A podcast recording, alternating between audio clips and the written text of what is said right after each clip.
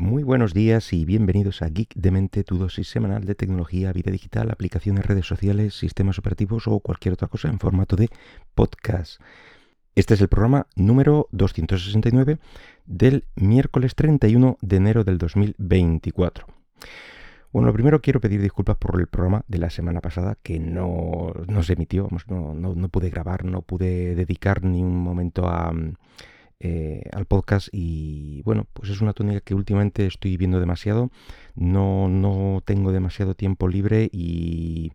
estoy viendo, estoy teniendo un poco de dificultades para sacar este tiempo de, pues de, mirarme temas, de realizar un poco el guion, aunque sea por puntos y tal, y porque el de grabación, bueno, sí, es, más, más fácil de sacar. El problema es todo lo, previo, pero bueno, vamos a intentar eh, buscar eh, ese, ese tiempo. Eh, pero bueno, no descarto que, vuelva a producirse. En fin, vamos al tema de hoy. Y es que eh, existe una, obsesión, eh, desde el principio yo creo, por parte de las empresas dedicadas al desarrollo de software, evidentemente, una obsesión, como digo, por la productividad de los desarrolladores, de sus trabajadores. Em, y de ahí, pues, de, de, esa obsesión, pues surgen múltiples eh, posibles métricas eh, a la hora de, medir el, trabajo de un desarrollador, como por ejemplo puede ser el número de líneas de código, eh, pues como el propio nombre dice, pues es la cantidad de código que se escribe y bueno, pues puede ser un indicador, pero hay que tener mucho cuidado ya que no siempre más líneas de código significa más productividad, ya que yo mismo considero que la calidad de ese código es esencial. Se puede hacer un mismo código con 100 líneas que con 10 por decirte un, ejemplo. Otro ejemplo mm, eh, de, métrica puede ser la velocidad de entrega, y que, es medir la frecuencia con la que se entregan nuevas funcionalidades o actualizaciones. Otra, otro indicativo puede ser el tiempo de resolución de problemas, el tiempo, el tiempo promedio que un desarrollador tarda en solucionar un problema reportado, el rendimiento del código, que ahí ya sí se evalúa un poco la eficiencia, la velocidad del código,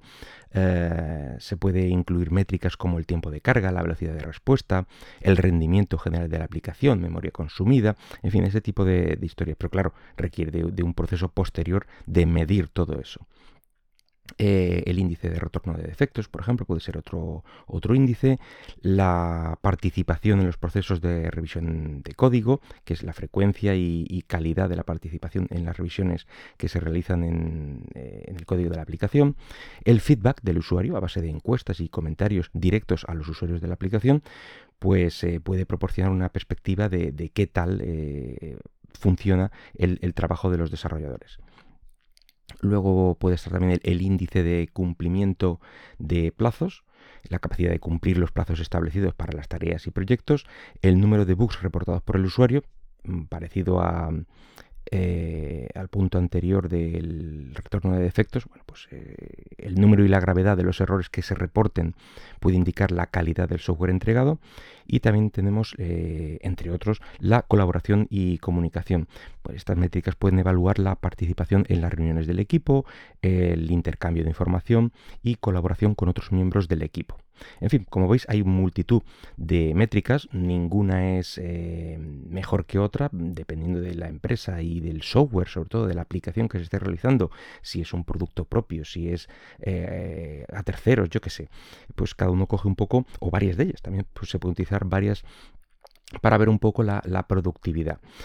Eh, los expertos están demostrando que un desarrollador contento y feliz, básicamente, eh, es un desarrollador productivo. Y la felicidad de un desarrollador no está relacionado, bueno, no, no solo está relacionado con el sueldo. Y bueno, pues de ahí está surgiendo un término que se ha puesto bastante de moda, que es el DevEx, es la experiencia del, desarrollador. Y bueno, engloba mm, eh, la totalidad del recorrido de un desarrollador, abarcando los momentos más altos y los más bajos y los de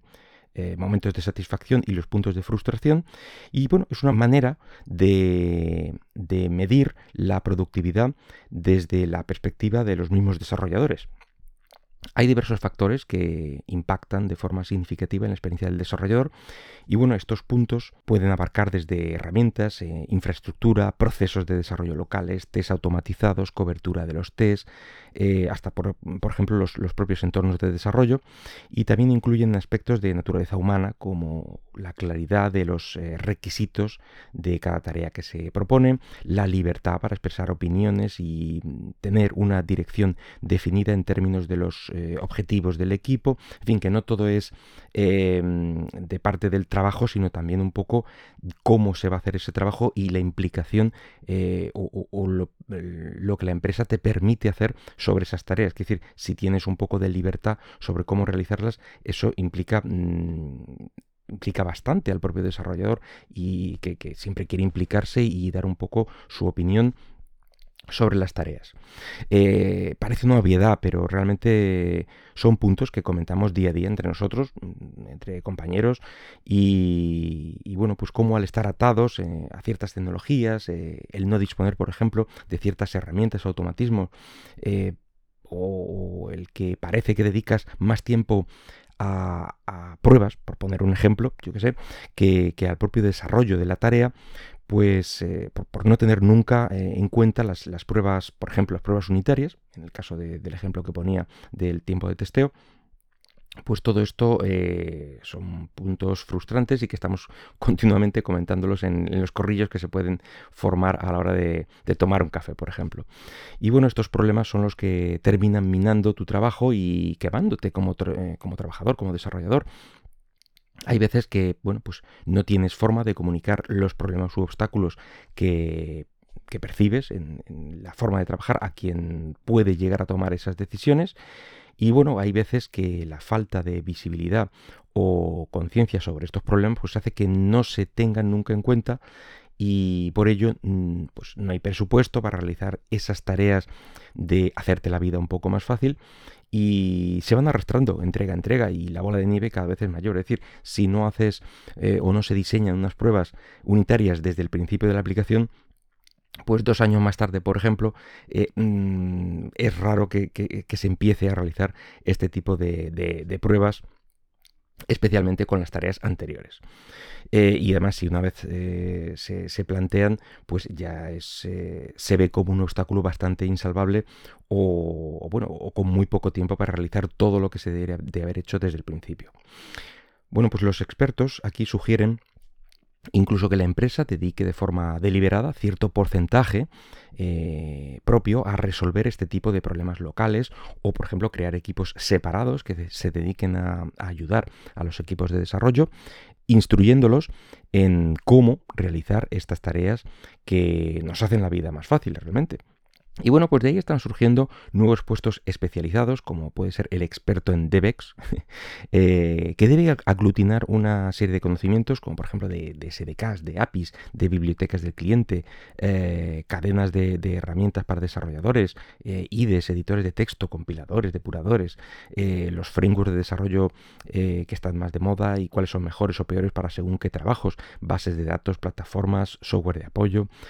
fragmentos de código y estructuras básicas, documentación, guías técnicas, estándares, tutoriales, eh, ecosistemas de código abierto, en fin, un sinfín de, cosas mm, que, hacen que este experto pues tenga valor y, dé valor y, proporcione facilidades al resto de equipos de desarrollo. Y bueno, también este experto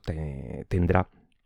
o deberá interactuar con los niveles superiores de la dirección para bueno, pues obtener estas herramientas y entornos adecuados para sus desarrolladores. Yo puedo comentar que a nivel personal, em, de una forma totalmente instintiva, no nos propusimos empezar eh, a usar DBEX en, nuestro equipo, no, sabíamos de, la existencia, pues eh, lo que intentamos o, lo que planteamos fue mejorar en todo lo posible los procesos de desarrollo y la verdad es que de un año a esta parte creo que hemos conseguido bastante dentro de nuestras eh, capacidades especialmente en los proyectos que más lo necesitaban, los que estaban un poquito más eh, anticuados y todos estos procesos, si había mucho proceso manual, vamos a decir, de no sé, no, sé, ahora ponerte un ejemplo, por ejemplo, las subidas, eh, pues todo eso que se puede automatizar de una forma más, más cómoda, eh, proyectos que no resultaban antes muy gratificantes realmente, pues ahora precisamente por lo tediosos que, resultaban todos los procesos o realizar cualquier tarea eh, resultaba bastante molesto, bueno, pues eh, se han convertido en proyectos mm, principales y realmente interesantes. Quizás no tengan la ultimísima tecnología, pero por lo menos ya no resulta tedioso trabajar con ellos ni, echan para atrás el hacer una pequeña modificación. Así que por mí, si eso es DevEx, mm, yo estoy a muerte con ello, porque la verdad es que se nota mucho, mejora mucho y es gratificante para el desarrollador tener todo eso y, realizar, ver un proyecto que está un poco, pues eso, con telarañas, lo dejas un poco eh, en condiciones. Resumiendo, la Developer Experience eh, es escuchar a los desarrolladores, eh, tratarlos como piezas clave dentro del engranaje de lo que es la aplicación, llegar a un entendimiento, porque no, se puede dar todo lo que se pide, porque siempre se suele pedir a máximos y a veces hay que llegar pues eso, a un entendimiento entre todos, entre todos y, entre lo que se necesita realmente para hacer el trabajo y la forma más cómoda eh, y, que es fácil de encajar dentro de, esas, eh, todas esas mejoras que se pide dentro de un presupuesto. En fin, pues, pues eso es todo por hoy. Espero que el podcast haya sido de tu agrado y si lo deseas puedes dejarme algún comentario por Twitter en X en arroba geekdemente o en Mastodon con el usuario arroba geekdemente arroba mastodon.social. Hasta luego.